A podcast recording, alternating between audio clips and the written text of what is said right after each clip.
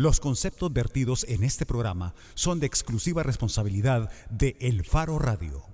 El Faro Radio es gracias a CES Suiza Plan Empresarial. Asegúrate de que tu negocio siga creciendo. ¿Qué tal? Bienvenidos a El Faro Radio. Soy Karen Fernández. Espero que ayer, que fue a Sueto, hayan, hayan descansado física y espiritualmente porque la verdad es que este país no para. Hoy voy a conducir este programa con mi querido Oscar Luna.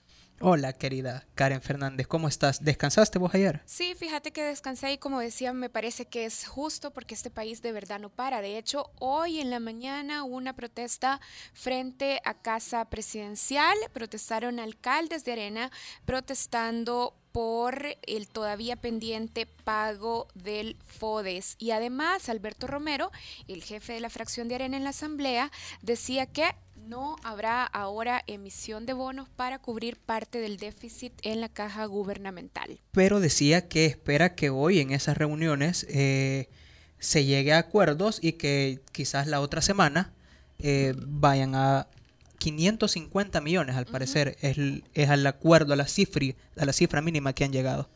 Sí, bueno, la semana pasada y esta semana nosotros hemos estado dándole seguimiento al tema. Hemos hablado con diputados tanto de Arena como del FMLN que están participando en el equipo de negociación entre el gobierno y Arena para solventar el tema del déficit fiscal. También hay una mesa en tema económico, hay una mesa en caficultura también y hay una mesa en pensiones.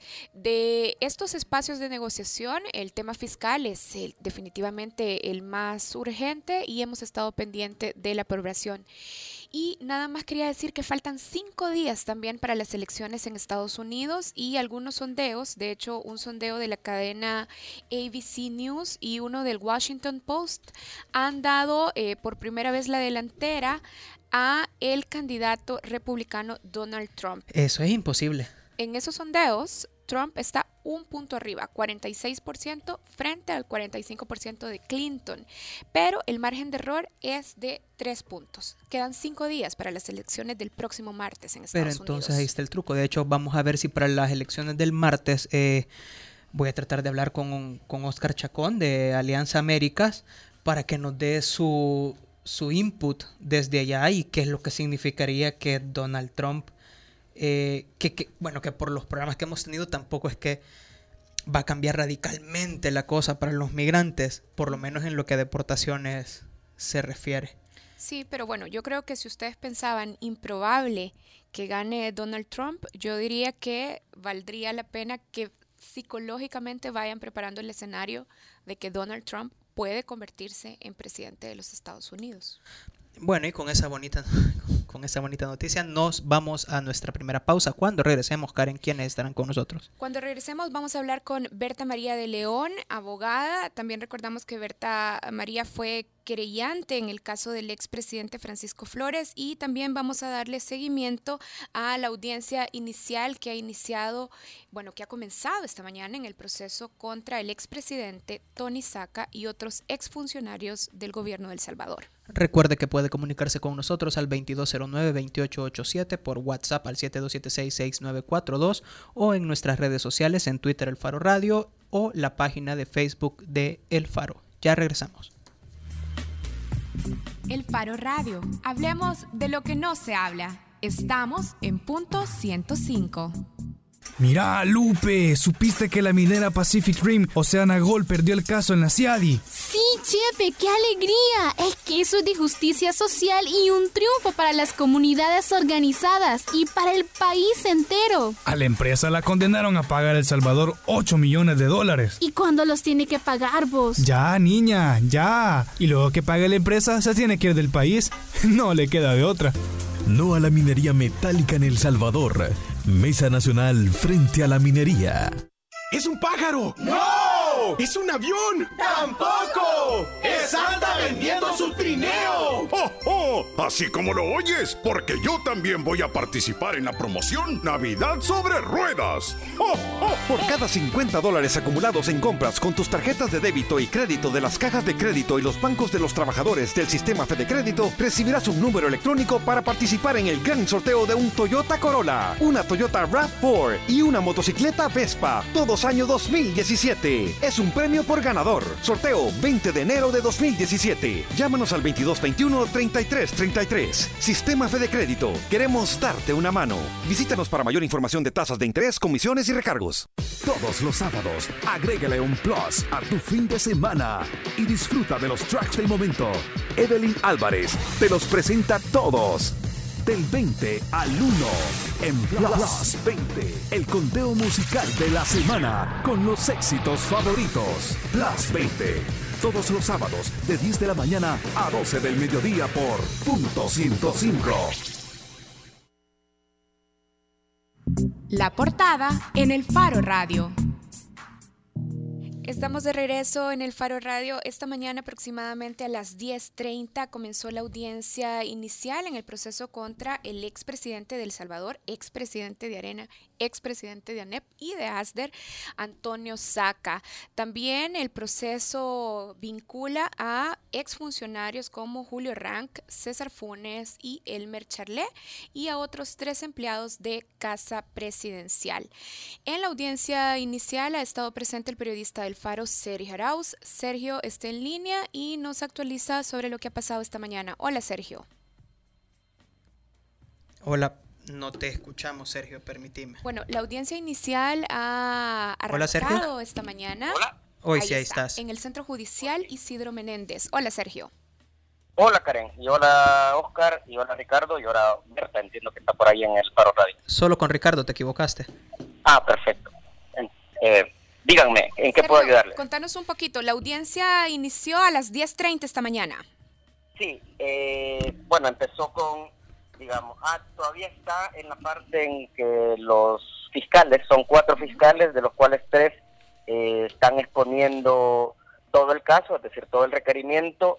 De hecho, eh, hasta hace unos 15 minutos, la jueza intervino para, creo yo, regañar un poco a la fiscalía y decirles que tenían que ser, un- o sea, que hubiera sido mejor que fueran más precisos y hubieran resumido mejor el caso, porque en media hora, entiendo yo, va a terminar la segunda parte del alegato fiscal, va a declarar un receso y luego va a ir otra tercera parte del alegato fiscal. O sea que esto va para largo. Eh, de lo que yo presencié, es decir, estuve al- adentro de la audiencia en la que no se permiten tener eh, encendidos los teléfonos, es que la fiscalía lo que intenta sostener, y que me parece que, eh, digamos, es el caso que tiene, que de cuentas del Estado o de cuentas del Tesoro Público, o digamos, hay siete, estos siete funcionarios, seis, eh, siete, siete funcionarios eh, donde está el, presidente Saca incluido y tres todavía trabajaron en Casa Presidencial hasta el viernes de la semana pasada. Eh, hubo básicamente un desvío de fondos de cuentas oficiales del Estado a cuentas personales y según la Fiscalía, y eso es lo que sostiene, eh, la ley AFI eh, prohíbe que los fondos públicos sean usados desde cuentas personales. También sostienen, digamos que, digamos, en siete cuentas personales, por siete cuentas personales de funcionarios públicos pasaron más de 136 millones de dólares, que la fiscalía todavía, digamos, está explicando eh, al, al- a la jueza eh, cómo fueron cómo fueron trianguladas esta- estas operaciones o estas acciones. Muchas de estas fueron cobradas, o sea, mucho de este dinero fue cobrado en efectivo y cuando dice la dijo la fiscal Telma Flores, desconocemos eh, el, el destino de todo el dinero que fue cobrado en efectivo. Solo el exsecretario privado de la presidencia cobró casi 6 millones de dólares eh, en efectivo que, que, se desconoce para dónde fue, para qué fue ocupado.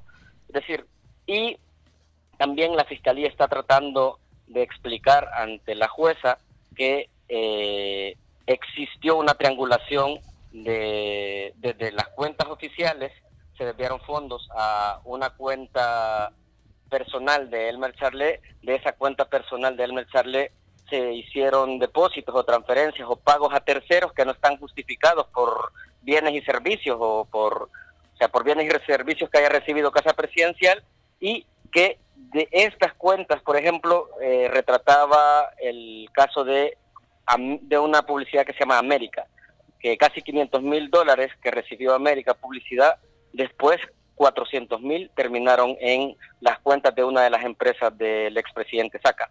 Es decir, estos son, digamos, eh, digamos, algunos de los apuntes que, digamos, eh, yo he obtenido de, de una de las partes de la audiencia, todavía falta mucho y nada, eso les puedo contar en resumen.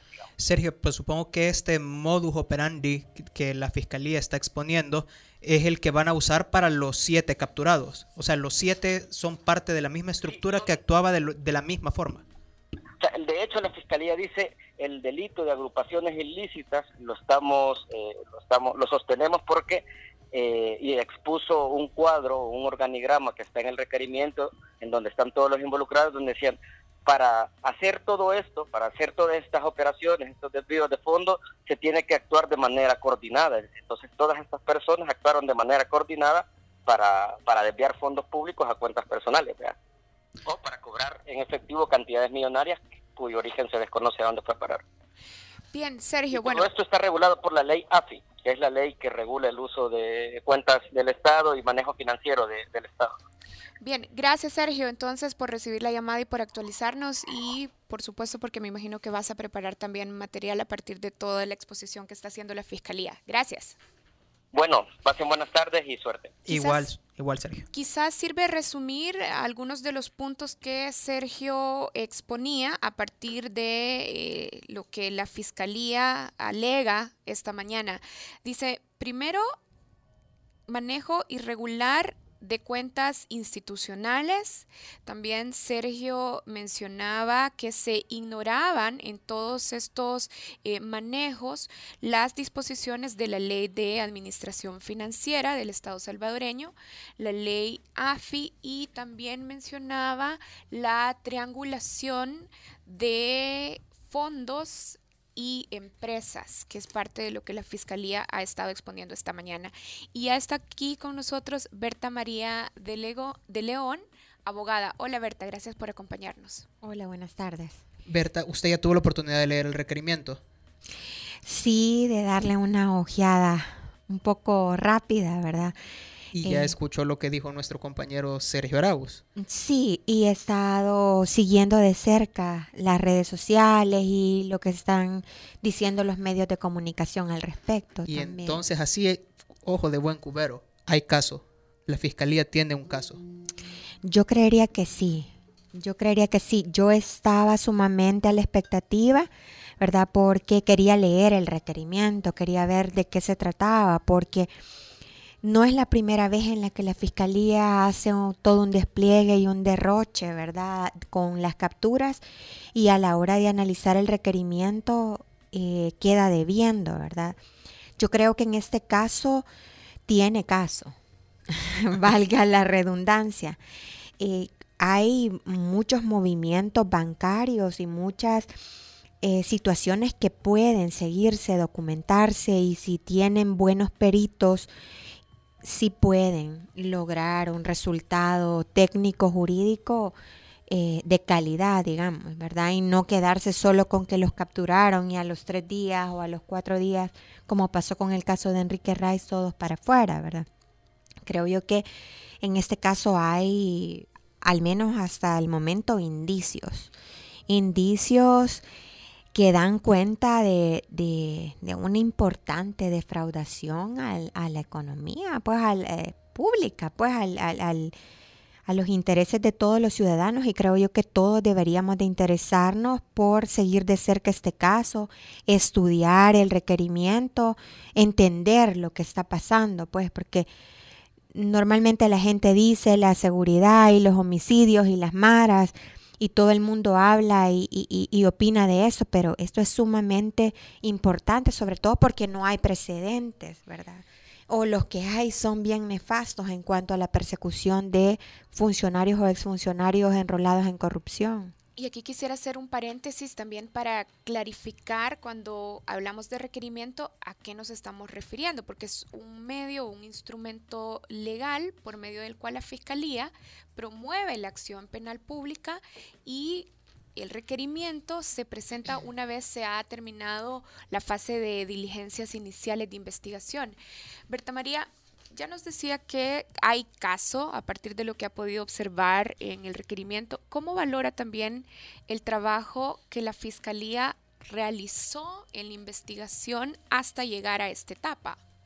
Mire, hay que decir, sí, que la investigación la Fiscalía la ha iniciado a partir del informe de la sección de probidad de la Corte Suprema de Justicia. Es no hay una denuncia por parte de una persona determinada que haya dicho, miren, aquí se cometió y tal, sino que la forma de iniciar el proceso ha sido a partir del el informe de la sección de probidad, lo cual es, es sumamente positivo, considero yo, ¿verdad? Porque también la sección de probidad da líneas de investigación para comenzar eh, a procesarlo penalmente. Eso yo lo analizo como positivo. Otra de las cosas que considero que todos los las transacciones bancarias, digamos, y todo el flujo de dinero que se ha establecido según la fiscalía que fueron a pagar a parar a cuentas privadas, ¿verdad?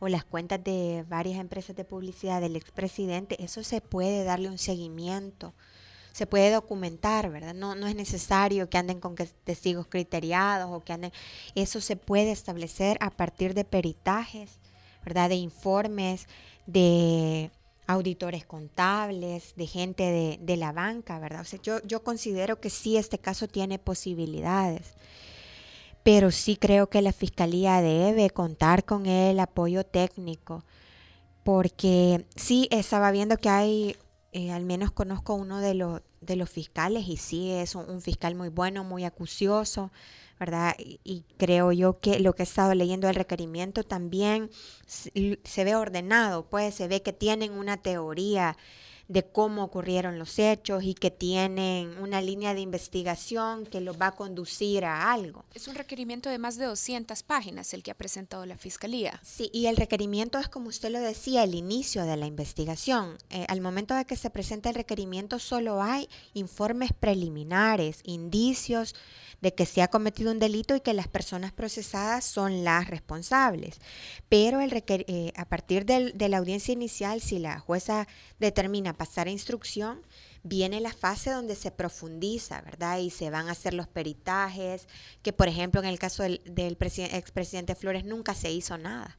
Solo lo que nosotros como querellantes lográbamos avanzar un poco, ¿verdad? Y, con las, las, facultades limitadas, ahí vamos, pero ahora se, se ve, incluso la Fiscalía desde ya está pidiendo, según lo que yo veía en medios, el embargo de bienes de los imputados, que considero que es sumamente importante, pues porque es una medida cautelar que eh, está tendiendo a garantizar no solamente la vinculación de los procesados, ¿verdad?, en, en, la causa que se está abriendo, sino que, que respondan eh, civilmente por lo que pueden haber causado sus actos de corrupción, si es que al final se determina ante un juez de que fueron culpables, ¿verdad? Porque ahorita les asiste la presunción de inocencia, como a todo procesado. Berta María, ¿podríamos detallar cuáles son los alegatos específicos de la Fiscalía en el requerimiento? Ya Sergio mencionaba algunos, por ejemplo, que se obviaron los procesos o las disposiciones de la Ley de Administración Financiera.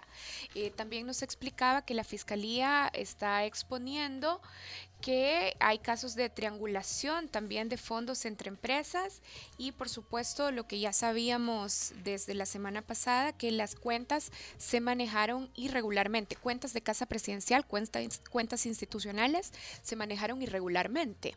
Y yo creo que, fíjese, lo principal quizás a estas alturas del proceso, es que ya han logrado determinar que se trata de más de 200 millones de dólares, lo que se ha podido establecer a partir de las certificaciones de cheques que han proporcionado los bancos, que el destino último de los fondos han sido cuentas de los imputados o cuentas de sociedades eh, que son propiedad del expresidente. Yo creo que eso es un dato sumamente contundente, ¿verdad? Porque cómo se puede explicar que el dinero de una cuenta que tiene un protocolo de manejo eh, a partir de la ley de administración financiera del Estado, vayan a terminar a cuentas privadas. Eso no tiene ninguna justificación. De igual forma como no la tuvo en el caso del expresidente Flores, que los 10 millones estableció que el destino final fue arena. O sea, y ahí también, por ejemplo, el fiscal general tendría que seguir indagando, no solo quedarse con que se murió Francisco Flores y ya no pasó a más, ¿verdad? Eh, creo yo que eso es lo principal, que la fiscalía tiene claro hasta ahorita con documentos proporcionados por los bancos que 246 millones fueron desviados del erario del Estado a cuentas privadas. Y eso está establecido en el relato de los hechos de la, del requerimiento. Ahora, Berta, con estos indicios que se presentan en el requerimiento, la jueza tendría entonces fundamentos suficientes para declarar que en la fase de instrucción los imputados vayan con medidas sustitutivas o que sigan guardando detención preventiva. Fíjese que los delitos que les están atribuyendo son sumamente graves, ¿verdad? Y de hecho el delito de lavado de dinero, eh, según el Código Procesal Penal, no se puede otorgar medidas sustitutivas a la detención provisional a la gente que le atribuyen lavado de dinero. Ya hay una prohibición expresa de hacerlo. Sin embargo, como les decía al principio, en esta fase y durante todo el proceso hasta que termine el juicio, los imputados tienen el derecho a ser eh, considerados inocentes. Y una de las derivaciones de, esa, de ese principio o derecho de presunción de inocencia es que se pueden juzgar en libertad siempre y cuando acrediten arraigos que le permitan a la jueza decir, bueno, estos sí se van a presentar a las citas, si lo llamo a la audiencia preliminar van a venir, si lo llamo al juicio van a venir. Yo no consideraría un fracaso si la jueza ahora les da medidas, ¿verdad? Lo que pasa es que a veces la gente eh, cree que, bueno, solo aquí ya les dieron medidas, ya no pasó nada. Creo que aquí hay mucha tela que cortar. Pero sí, yo si fuera jueza me lo pensaría, porque no es cualquier caso el que se está conociendo y es, según la fiscalía, eh, un fraude al Estado, pues, y así hay que, hay que considerarlo. No es un delito común y corriente, ¿verdad? Son delitos oficiales, pues, cometidos por el, el primer mandatario del país, pues yo creo que es sumamente delicado. Berta, ¿usted cree que exista alguna forma estas son como dos preguntas. Uno, de que la fiscalía pierda este caso y, o dos, de que los abogados de los siete imputados puedan eh, probar la inocencia de sus clientes. Fíjese que la carga de la prueba le corresponde a la fiscalía o a la parte que acusa. ¿Verdad? Si en, en caso de duda, por ejemplo, va a ser favorable para los imputados. Yo en eso tengo mis reservas porque aunque el caso por el requerimiento se ve que tiene posibilidades, eso no quiere decir que se va a lograr eh, un, un fallo condenatorio, ¿verdad? Esto es, digamos, el inicio de lo que puede durar hasta dos años, porque la investigación puede prolongarse hasta dos años, ¿verdad? Y va a depender, obviamente, de la capacidad técnica de los fiscales. Y yo creo que eso es lo que como ciudadanos deberíamos de presionar y auditar, que el fiscal realmente ajuste su, su actuar a criterios objetivos, al principio de legalidad, ¿verdad? Y, y no tanto show, pues. Y cuando dice depende el proceso y depende el éxito del proceso de investigación de que haya capacidad técnica específicamente qué deberíamos estar observando para chequear si la fiscalía está haciendo uso de esa capacidad técnica adecuadamente. Primero debe investigar, debe tener una, una línea de investigación, debe tener ya señalados a qué persona va a llamar, va a citar para obtener más información. ¿Eso se ha presentado hasta ahora? Ahorita han presentado una lista de diligencias que se van a realizar, pero fíjese que en el caso Flores también eh, pusieron esa lista, de lo cual no hicieron nada. Entonces, eso puede pasar aquí también, que proponen en el requerimiento que van a hacer diligencias y al final no hacen nada. Entonces, y eso es bien frecuente que suceda. Entonces, en este caso, que puede sentar un precedente importante para nuestro sistema, creo yo que hay que estar pendientes. Igual la fiscalía debe solicitar peritajes financieros. ¿verdad? O no sé qué nombre decirle, o sea, para realmente establecer que estos movimientos bancarios se dieron, entre qué fechas, quiénes fueron los beneficiarios, eh, quién, quién, tiene, quién tuvo al final los fondos, quién los hizo efectivos. Y eso es un rastro que se puede seguir. De hecho, ya lo tienen bastante claro en la relación circunstanciada de los hechos. Yo creo que es, hay, el caso tiene futuro pero eso va a depender eh, de la, obviamente, de la dirección fiscal. Eh, a mí me llamaba la atención una de las declaraciones que daba el fiscal en su conferencia de prensa y decía, hago un llamado a los jueces para que sean consecuentes y no permitan que el trabajo de la fiscalía se caiga.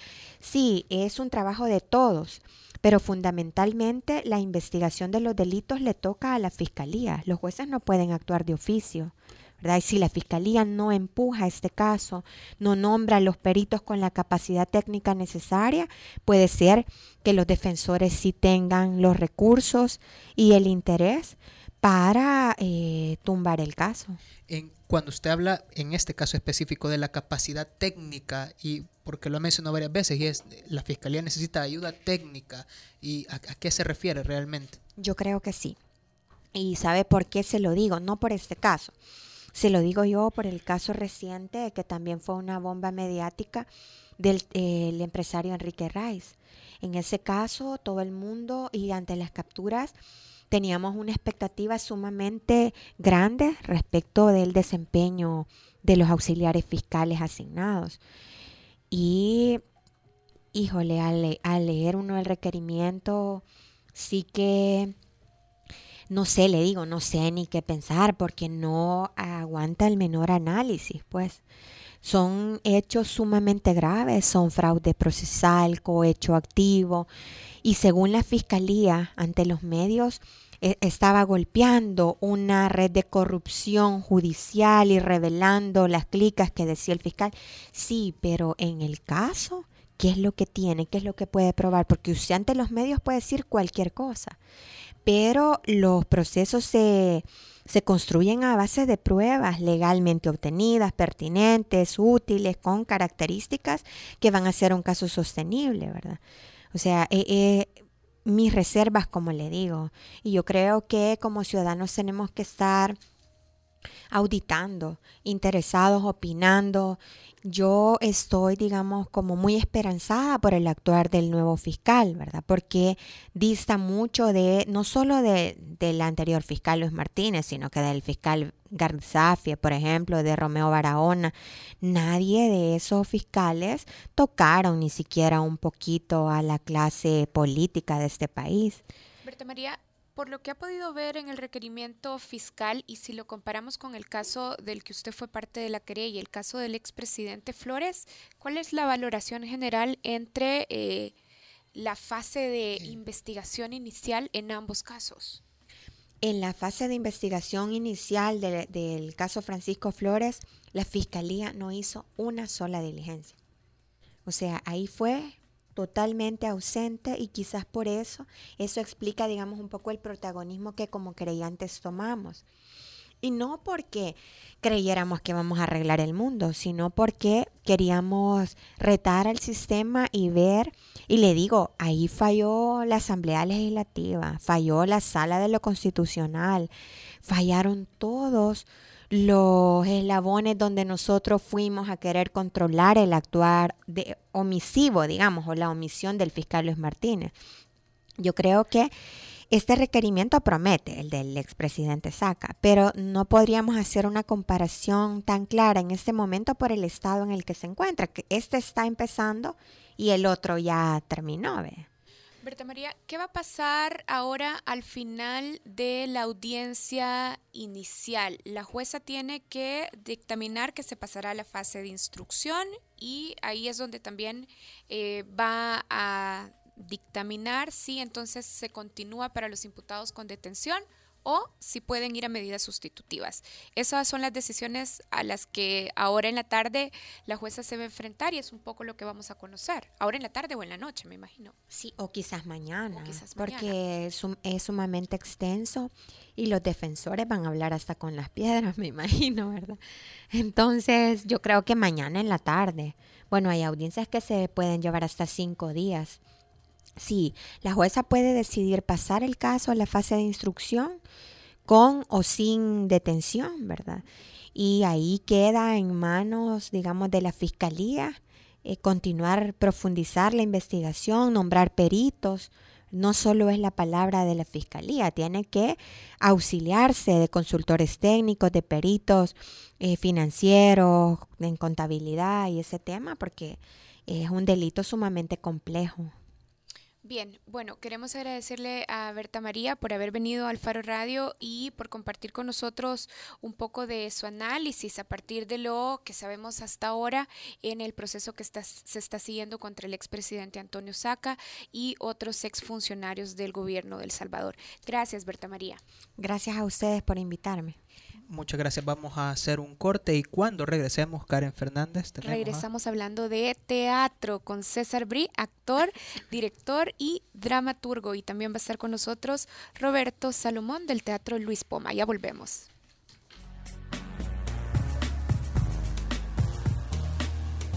El Faro Radio. Hablemos de lo que no se habla. Estamos en punto 105. ¡Es un pájaro! ¡No! ¡Es un avión! ¡Tampoco! ¡Es Santa vendiendo su trineo! ¡Oh, oh! Así como lo oyes, porque yo también voy a participar en la promoción Navidad sobre Ruedas. ¡Oh, oh! Por cada 50 dólares acumulados en compras con tus tarjetas de débito y crédito de las cajas de crédito y los bancos de los trabajadores del sistema Fede Crédito, recibirás un número electrónico para participar en el gran sorteo de un Toyota Corolla, una Toyota RAV4 y una motocicleta Vespa. Todos año 2017. Es un premio por ganador. Sorteo 20 de enero de 2017. Llámanos al 2221-3333. Sistema Fede Crédito. Queremos darte una mano. Visítanos para mayor información de tasas de interés, comisiones y recargos. Mira, Lupe, ¿supiste que la minera Pacific Rim, Oceana Gold, perdió el caso en la CIADI? Sí, Chepe, qué alegría. Es que eso es de justicia social y un triunfo para las comunidades organizadas y para el país entero. A la empresa la condenaron a pagar El Salvador 8 millones de dólares. ¿Y cuándo los tiene que pagar vos? Ya, niña, ya. Y luego que pague la empresa, se tiene que ir del país. No le queda de otra. No a la minería metálica en El Salvador. Mesa Nacional frente a la minería. Al cierre es noticias, reportes de tráfico, entrevistas, música, salud, tecnología y más. Al cierre, tu revista informativa de la tarde. Escúchala de lunes a viernes de 5.30 a 7 de la noche en las voces de Marielo Saquino y Mario Pacheco. Solo aquí en punto 105. Si al escuchar este sonido sabías que podías contra el mundo, tu ADN es joven adulto. Punto 105. Solo éxitos. Bajo la lupa en el Faro Radio. Es gracias a C Suiza Plan Empresarial. Asegúrate de que tu negocio siga creciendo. Estamos de regreso en el Faro Radio. En Bajo la Lupa está con nosotros Malu Noches. Hola Malu, ¿cómo estás? Hola Karen, buenas tardes. Gracias por invitarme. Bueno, y ya decíamos antes de irnos a la pausa en el bloque anterior que queremos hablar de teatro. Y para eso están con nosotros César Brí, que es actor, director, dramaturgo y escritor. Y también está con nosotros Roberto Salomón, director y productor de teatro salvadoreño, del teatro, por supuesto, Luis Poma. Bienvenidos a los dos. Gracias. Hola, hola. Bienvenido, César. Bueno, queremos hablar un poquito más de César Brí, nuestro invitado de hoy, porque César Brí está en el cierre de la temporada 2016 del Teatro Luis Poma con dos piezas, Fui y 120 kilos de jazz. Y César es actor, director y también está trabajando en estas dos piezas que va a presentar, pero que se vuelven piezas de referencia para el teatro de Latinoamérica en realidad. Así es que por eso ahora queríamos abrir este, este espacio. Quizás podemos empezar por eso. Si nos cuenta un poco, César, de contenido de Fui y de 120 kilos de jazz. Bueno, eh, fui, que es la que voy a hacer desde hoy en, em, en, el Teatro Luis Poma. Es una obra que habla de los, yo lo digo, de los paradigmas del amor. O sea, comencé a investigar sobre eso, sobre qué está detrás de la palabra amor, quiénes están detrás de esa palabra, cómo.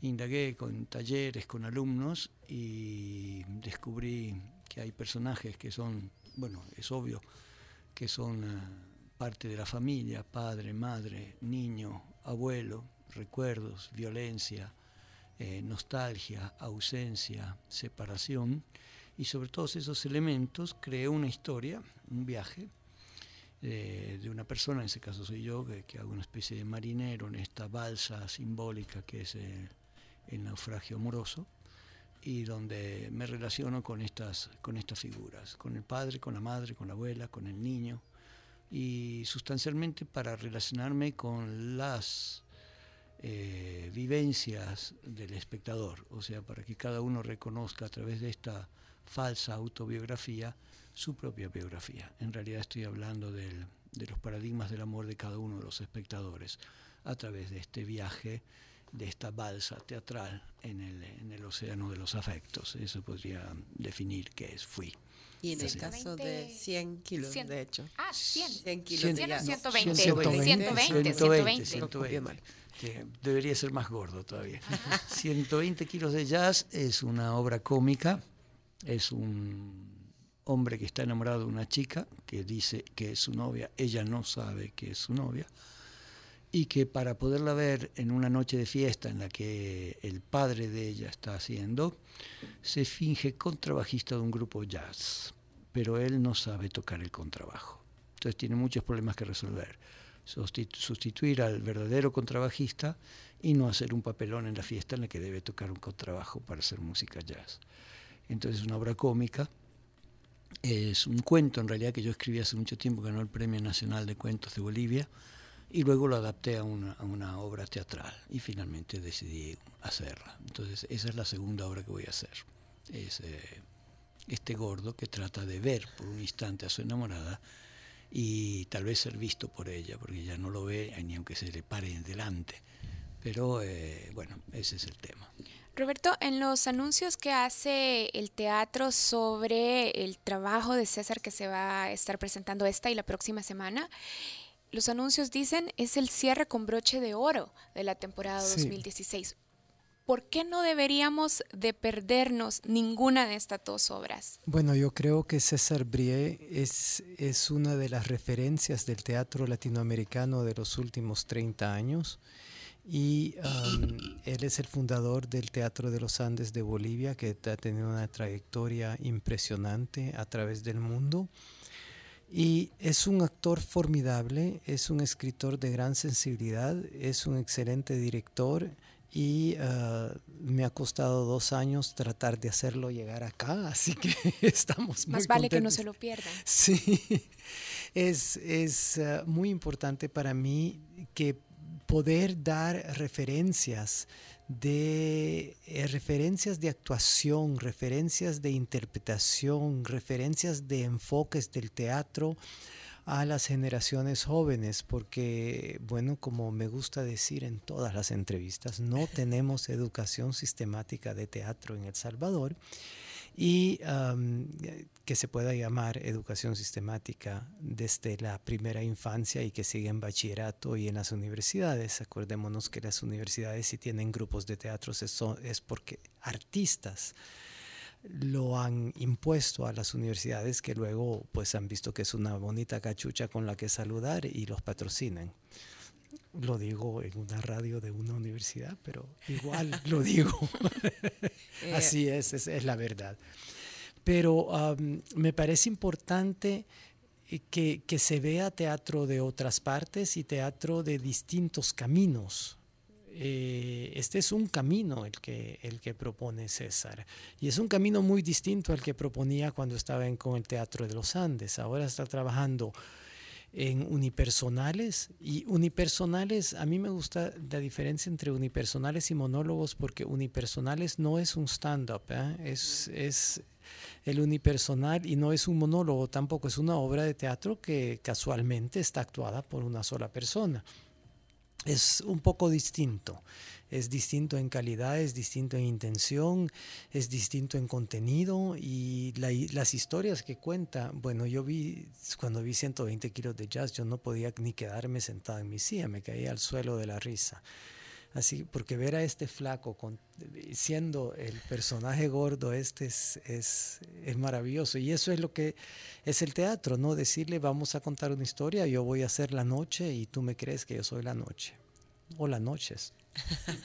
Yo, bueno, precisamente sobre los caminos que comentaba ahorita Roberto, quería que nos hablara, porque bueno, eh, usted estuvo aquí en El Salvador en los años 90 con la compañía de mm, Teatro de los Andes, comentaba fuera de, cabina, que fueron invitados por Fernando Umaña. Y en una entrevista usted mencionaba cómo cambia la forma de hacer, escribir, producir teatro según el país donde, donde usted está. En aquel momento estaba en Bolivia, luego se transfirió a Italia y de Italia luego regresa a Argentina con, bueno, era una seguidilla de cuatro espectáculos dentro de los cuales estaba fui.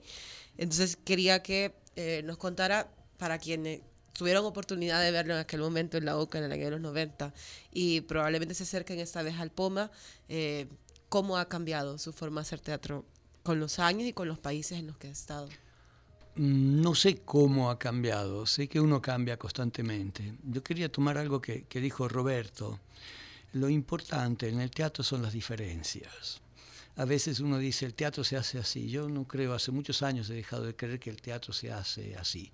Incluso podría decir, el teatro que hago yo es el que yo hago, no es el teatro que hacen otros. Y los teatros son lo que valen. Lo más bello del teatro es encontrar cómo otra persona resuelve en modo totalmente diferente a la de uno las cosas. Y eso vale también para el uno que uno fue y el uno que es hoy. Entonces yo no sabría decirte qué ha cambiado. Yo sé que los temas, las urgencias tienen mucho que ver con el país y la situación que estás viviendo. Hay temas que son más sociales, hay temas que son más íntimos. No, no son en sí los temas lo que, lo que crean la actualidad del teatro, sino el modo en que lo enfrentas, cómo lo realizas. En mi teatro yo primero pienso que la gente se tiene que divertir, divertir en el buen sentido de la palabra. Yo quiero inquietar al público, conmoverlo, sacudirlo, estremecerlo. Un buen recurso es hacerlo reír, porque en el momento que se ríen se abren y cuando se abren los ensartas. Es, una, es una forma muy, muy hábil o muy una metáfora de espadachín, pero creo bastante útil porque hay que el teatro es una de las artes en que más se puede romper el prejuicio intelectual para crear una verdadera comunicación con las personas. ¿Qué pasa por ese lugar que yo llamo conmoción, donde cerebro y corazón se juntan? Entonces sí hay lágrimas, sí hay risa, sí hay estremecimiento, eso es lo que uno busca. Yo creo que eso lo busqué siempre. En Bolivia fue crear un teatro en un país donde prácticamente no había un teatro profesional donde profesional en antiguo sentido, profesar las motivaciones.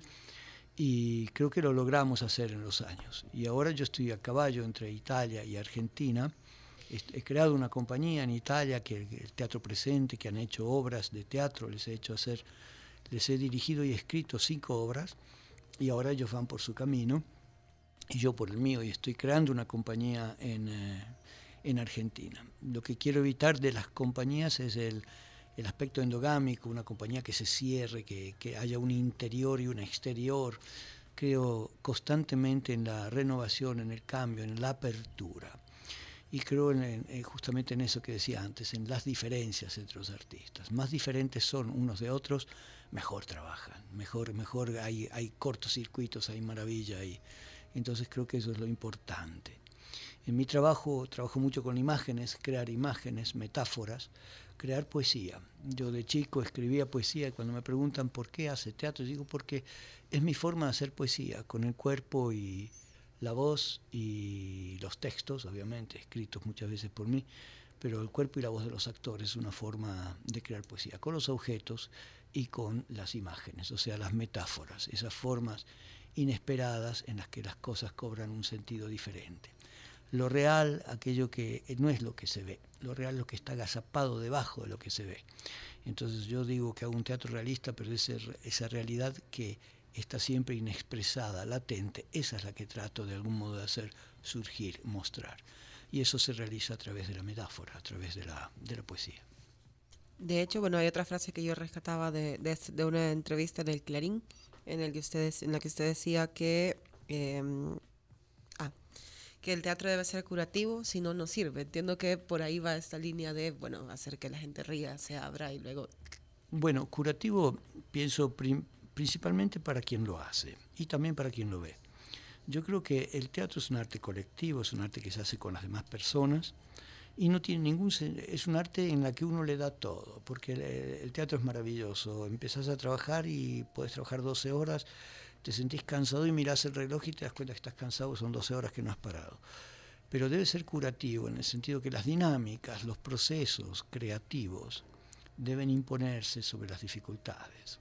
El teatro es el lugar donde no se juzga, el teatro es el lugar donde se trata que las personas saquen de sí lo mejor de ellos, que abran, se abran, que su voz se abra, que su cuerpo brille, que adquiera fuerza, que adquiera precisión. Eso se realiza a través de la técnica, pero también a través de una actitud que consiste en no juzgar a la persona. Entonces el teatro es el lugar donde cuando se crea algo, todos los errores son la cifra. Hay que saber equivocarse para poder corregirse y reírse de los propios errores. Entonces hay que perderle el miedo a equivocarse. A veces decimos, hacemos teatro de búsqueda y si encontrás enseguida qué búsqueda es. Tenés que buscar. Entonces para, para buscar hay que equivocarse. Y esa equivocación debe ser risueño, debe ser feliz, debe ser el modo de ascender un poquito más hasta encontrar el lugar fértil, el terreno, digamos, donde puedes calmar tu sed artísticamente, entiendo. Eso vale también para el espectador. El espectador tiene, y eso te ocurre cuando ves una buena película, una buena obra de teatro, salís con la sensación de que, te, que, que sos mejor.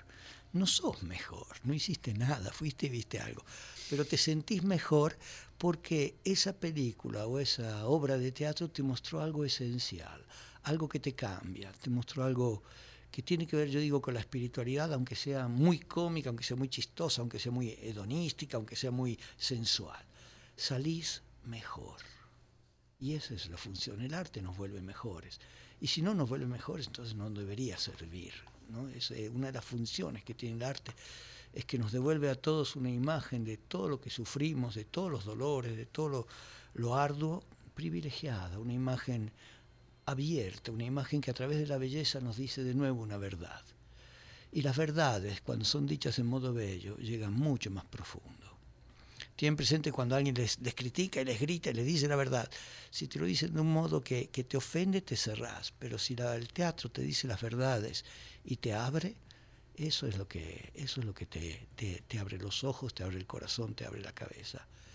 Y luego, eh, respecto al artista, lo que uno siente cuando ve a un artista que le hace eso, es agradecimiento, que es tal vez la razón por la que nosotros los artistas vivimos, porque no, vivimos, los artistas de teatro al menos no vivimos para volvernos ricos, pero vivimos para experimentar ese instante en que sentís que un público, una serie de personas te están agradecidos, porque los llevaste un poquito más allá.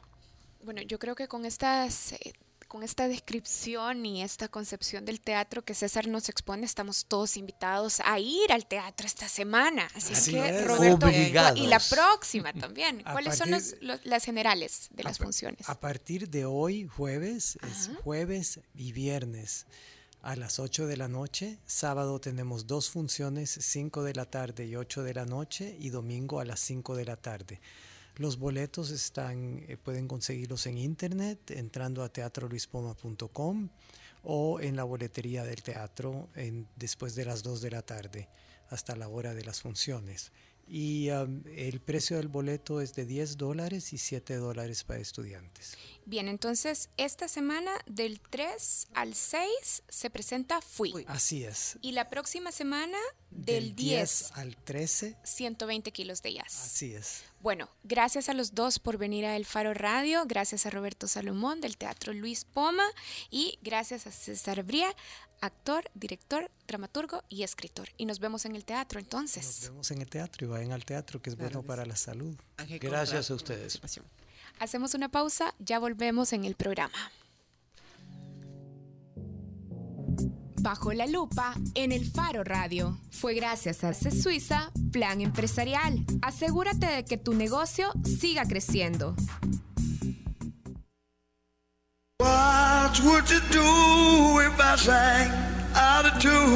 Si pensaste que Paul Pfeiffer de los años maravillosos era Marilyn Manson, tu ADN es joven adulto.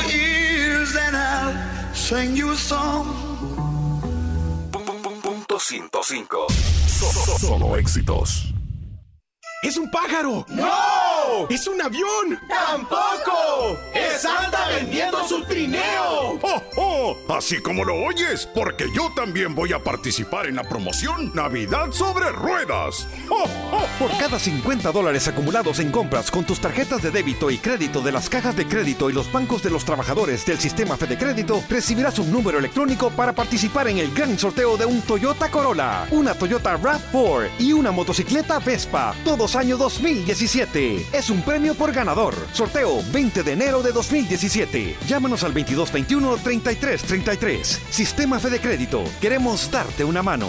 Visítanos para mayor información de tasas de interés, comisiones y recargos. Mira, Lupe, ¿supiste que la minera Pacific Rim, Oceana Gold, perdió el caso en la CIADI? Sí, Chepe, qué alegría. Es que eso es de justicia social y un triunfo para las comunidades organizadas y para el país entero. A la empresa la condenaron a pagar El Salvador 8 millones de dólares. ¿Y cuándo los tiene que pagar vos? Ya, niña, ya. Y luego que pague la empresa, se tiene que ir del país. No le queda de otra. No a la minería metálica en El Salvador. Mesa Nacional frente a la minería. Si viste a Will Smith en El Príncipe del Rap antes que en el Día de la Independencia, tu ADN es joven adulto. Now this is a story all about how my life got flipped, turned upside down. Punto 105. Solo éxitos. La contraportada en el Faro Radio. Estamos en el Faro Radio de regreso. Ahora están para la contraportada Oscar Luna, que ha vuelto, ya estaba aquí, ya no te voy Yo, a sí, saludar. yo ya estaba mentirosa. pero aquí está Cristina Algarra, productora multifacética del Faro. Hola Cristina. Hola, ¿qué tal Karen? ¿Cómo estás? Es la teacher del faro. La Miss teacher. Cristina. Y está con nosotros Kelly Iraeta. Así es. De, De Comedia, Comedia es. Es. Así es. Muy Y buenas tardes. Kelly está aquí porque también se ha unido a la excavación ciudadana junto con los otros miembros de Comedia es. Así es, perdón. ¿Y qué es la excavación ciudadana, Karen? La excavación ciudadana es el espacio, es la plataforma a través de la cual todos los lectores, todos los oyentes de este programa, todos los amigos del Faro pueden colaborar haciendo donaciones que vayan desde un dólar para sumarse y apoyar a nuestro equipo a seguir investigando casos de corrupción, de esa corrupción terrible que mina y frena el desarrollo de nuestro país. Me Bueno, siento como bien fuera de, de orden aquí. ¿Por qué? Fíjate que Todos todo está bien y tal. Sí, ahorita, sí, ajá. me abaten. Pero todo. dale, Pero es que yo estoy desestructuralo enfermo, todo. Sí, sí, Sí. No, yo también ando enferma, pero es cierto. Pero igual lo puedes desestructurar. Vaya, contanos un poquito Hola, hola. De, lo, de lo que se han preparado eh, los comediantes que se unen a la excavación ciudadana. Por segundo año Por segundo consecutivo. año consecutivos tenemos el honor de ser nuestra excavación de los comediantes también, que hoy son los himnos de los comediantes, acoplándonos un poco a la dinámica de este año. El año pasado tuvimos una buena acogida, eh, donamos nuestro talento, eso es todo, es una jornada en la que nos vamos a reír de todo y de nada, Eh, pero en esta ocasión muy particular queremos hacer... eh, bueno, yo he andado haciendo invitación en todos los shows que hemos tenido, recalcarles que hoy vamos bajo una temática, o sea, hoy vamos a arremeter contra todo lo que podamos, política, eh, personajes, situaciones, todo, todo, todo tiene que ver con la política diaria, solo que nosotros, eh, ustedes sabrán que el stand-up comedy es una forma de, de, de humor, pero mucho más pensado, o sea, sobre situaciones reales o, personales. O sea que estas dos, estas dos últimas semanas le han dado material para unos Solo siete te digo, un solo evento te da para mucho, un solo evento te da para mucho, para mucho, para mucho. Y de hecho cada situación creo que puedes explotar hasta dos, tres chistes, así, de seguidito. Y ya no, ya no se diga si comenzás a informarte más y más y más y más. Pero lo que nosotros hacemos también, eh, bueno, en la primera excavación, eso lo que quería contar, es que hicimos nuestro material personal, el que hemos hecho en muchas ocasiones, pero en esta ocasión es puramente así temático, porque así nos lo solicitaron. Y nosotros ni verdad ni lentos ni perezosos comenzamos a, a- a informarnos y a hacer material. Todas estas dos semanas hemos estado trabajando porque perdón esa es culpa de mí. Tranquila. el- hemos con el grupo nos reunimos cada semana, entonces hemos dicho, a mí esa temática me llama la atención, así que voy a hacer chistes sobre esta temática, esta otra, esta otra, o este otro personaje. Mira, esta es la primera vez que Comedia es explora hacer comedia a partir de los insumos y de los sucesos de la política en El Salvador. No, no, no, no para nada. Eh, muchos de nosotros tenemos muchos chistes de política, pero van mezclados entre todo. Eh, hay una de nuestras compañeras que que bautizó al ahora alcalde de San Salvador, que no lo quiero decir por no quemarle el chiste a mi compañera, pero lo compara con un personaje de, de, DC Comic, por ejemplo. Entonces, ya, ya he hecho líneas sobre eso, ya hemos hecho, porque no dan insumo a cada rato, o sea, sería mm, absurdo no hacer líneas sobre, sobre política en este país. Pero ahora sí, el, el, la mayor cantidad de chistes va cargado de política. Mira, y el stand-up, ¿ustedes lo, lo hacen grupal, o sea, lo escriben en grupo o cada quien escribe sus chistes o sus rutinas y después las comparte o cómo, sí, de hecho, mira, yo te voy a decir cómo ejecuto mi, mi, trabajo. Yo anoto así en papeles sucios, servilleta, lo que caiga, las temáticas que me llaman la atención, rapidito. Entonces yo las voy y las propongo. Bueno, quiero trabajar este material específicamente y me voy a echar estas herramientas. Por decirte algo, una comparación, voy a hacerlo sátira, voy a hacerlo aquí, y a la gente me abona más que del tema, me abona sobre la forma en la que lo podría abordar. Entonces nosotros planteamos entre el grupo lo que queremos tocar y ya todo el mundo respeta. Si vos tocaste, por ejemplo, a Nayib Bukele, ya, es tuyo. Entonces yo no me toca meterme con él, sino que yo tengo que buscar otro personaje por el cual me voy. ahí vamos. ¿Y vos, Cristina, cómo haces tus rutinas? Bueno, yo lo que venía a explicar es que el himno de los comediantes es un poco porque el tema de la campaña de este año se llama Himnos contra la Corrupción en el que desde el Faro estamos eh, animando a todos los artistas y a todas las personas que se unan a esta campaña con apoyo económico para investigar las, para apoyar las investigaciones que realiza el Faro contra la corrupción, pero también a través de todo el arte que puedan. En el caso de comedia es a través del humor y por eso este año eh, la temática ha sido un poco centrada precisamente contra la corrupción, una manera de reírnos un poco, pero también de hacer crítica social con todo lo que está pasando. Así que muchas gracias por unirse. Kelly, mira, ¿y sobre qué has escrito vos? Yo, eh, pero sin quemar los chistes para que luego vengan.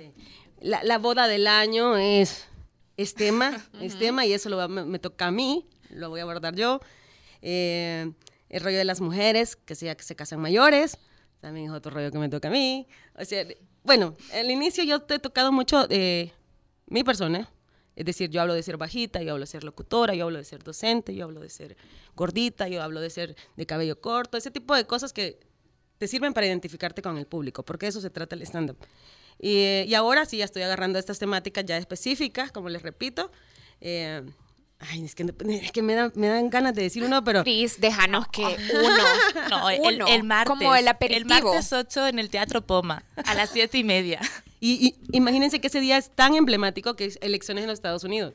O sea, tenemos todavía de, de, política internacional para poder tijerear ese día. Cris, ¿y vos entonces cuál va a ser tu aporte a la excavación ciudadana? ¿Cuál va a ser tu himno? Ya, lo vas a ver. No, ah, ¿Vos, has preparado algo también? esténse pendientes. ¿Para el 8? No, para el 8 no. Para eso ah. tienen que estar pendientes. ¿Y dónde tienen que estar pendientes, Cristina? En excavacionciudadana.elfaro.net. Ahí todo el mundo puede subir su himno y también puede apoyar a la campaña. Vaya, pero entonces, ya que Cristina no nos ha dejado que Kelly nos dé un adelanto, tenemos que ir entonces al Teatro Luis Poma. Correcto. El martes 8, de noviembre. ¿A qué horas? A las 7.30 comenzamos y como es el teatro, esto es horario inglés, ¿verdad? O sea, no me ay, a las 7 y media, voy a empezar a las 8, ne, ne, ne, A las 7 comienza el primer llamado, 7 y cuarto el segundo, 7.30 el tercero y arrancamos. Porque luego hay que ir a celebrar su cumpleaños. Ah, sí, sí, sí. Ah, luego es tu ah, cumpleaños. Feliz cumpleaños. Luego no, ese día es mi cumpleaños. Ajá, pero luego hay una fiesta. De todos eh, modos, la, la, gente también puede comprar las entradas desde hoy mismo también en la web de Excavación Ciudadana. ¿Y cuánto cuesta? 10 dólares. 10 dólares. Entonces, las entradas para esa función no se compran en la página web del Teatro Luis Poma, sino que se tienen que comprar en la página de excavacionciudadana.elfaro.net. Eso es, o en taquilla el día del evento a partir de las cinco y media. ¿Cuánto dura tu show? El show, fíjate que personalmente mm, mi show ha durado hasta 45 minutos, el mío. Ajá. Y de cada comediante creo que estamos llegando a un promedio ya de 30 a 45 minutos. Pero entre todos somos siete comediantes, vamos a echarnos mínimo hora y media. ¿Quién es?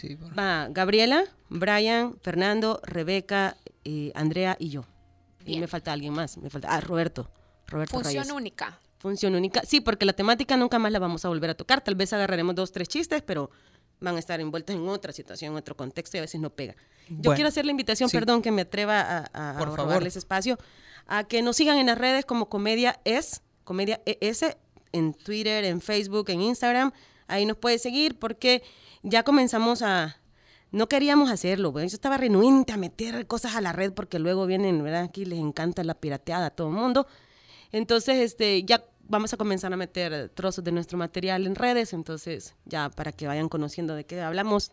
Y nada, ahí estamos, comedia es eh, acuer- acuerpados por el grupo Caverna, que es nuestra producción.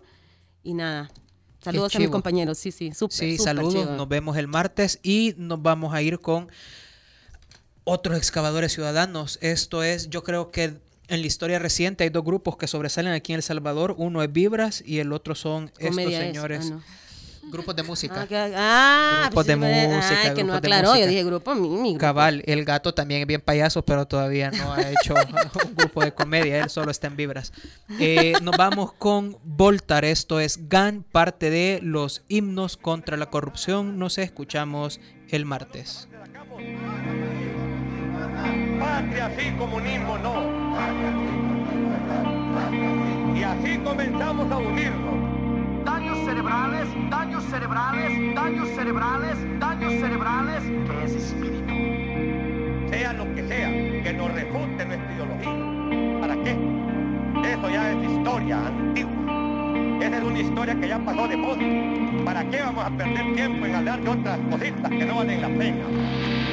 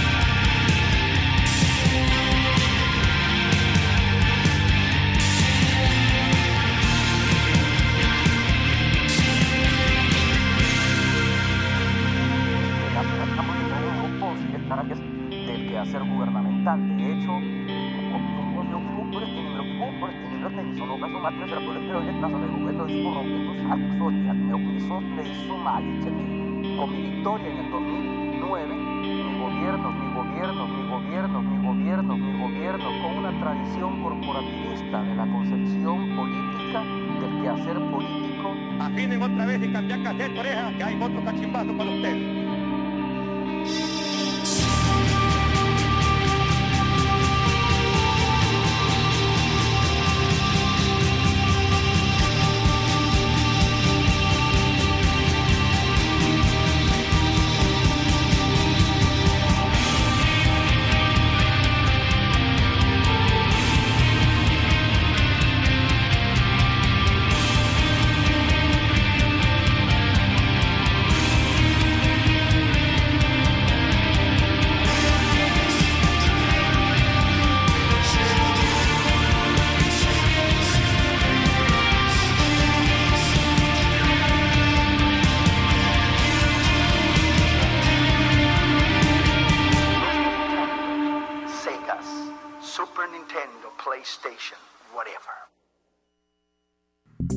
El Faro Radio. Hablemos de lo que no se habla. Escúchanos martes y jueves a la una de la tarde en punto 105. El Faro Radio fue gracias a C Suiza Plan Empresarial. Asegúrate de que tu negocio siga creciendo. Los conceptos vertidos en este programa fueron de exclusiva responsabilidad de El Faro Radio.